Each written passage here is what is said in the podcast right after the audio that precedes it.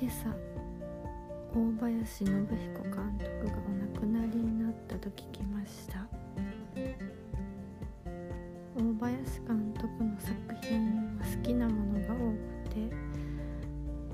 特に転校生っていう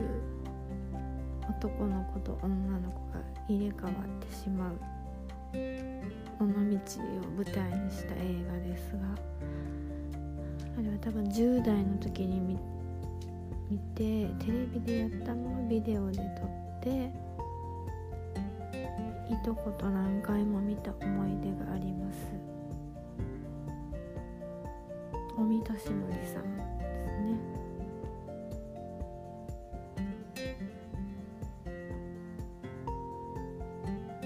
当時当時はな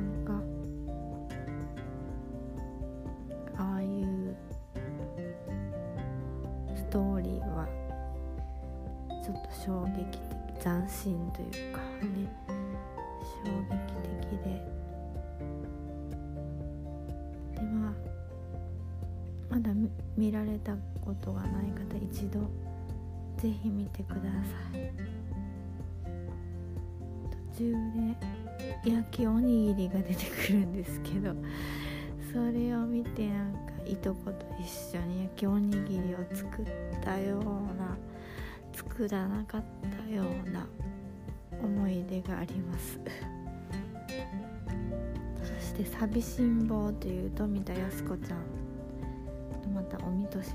さんの主演の映画があるんですけどこれもいいですよ。あのショパンの別れの曲がテーマ曲になっててまあ劇中にも頻繁に流れますし実は私はピアノは小学校の時にちょっと習っててあの「寂しん坊」を見てショパンの別れの曲を独学でサビの部分だけマスターしたっていう思い出の映画でございます。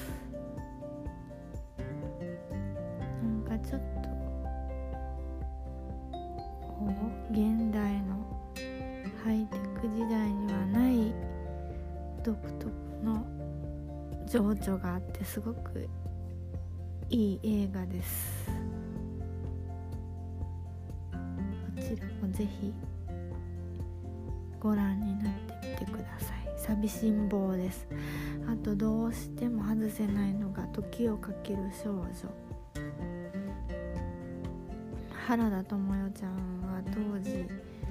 すごく可愛くってまあ私も大ファンだったんですけど写真集も3冊ぐらい買ったと思います。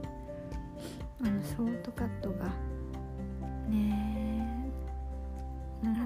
この子はなんでこんな可愛いんだろう。原田知世ちゃんになりたいと思って。パーマをかけたけど失敗したっていう思い出があります。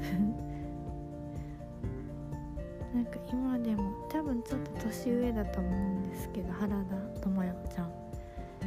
いつまでもあんまり変わりませんね。当時のなんかちょっとこう爽やかな笑顔も可愛い年をいったっていう感じで素敵な女性になられたと思います。原田知世ちゃんでもう一個おすすめのが「愛情物語」って言って全編ダンスのちょっとミュージカルスタイルになっていますがそもそも原田知世さんはバレエも小さい時から習っていてダンスがすごい上手な人なんです。それが前面に出ている映画ですので是非こちらも見てみてください。角川角川映画です。これは。角川の監督さんが当時ね「フラッシュダンス」っていう映画もすごい流行ったんだけどなんかそのともよちゃんでダンス映画を作っその真似したとか真似されたとかじゃないんだけどちょうどやろうと思って先に先を越されたかなんかっていうコメントをしてたようなしてなかったような友達ちゃんの映画の方が早かったようなそんななんかエピソードを覚えております。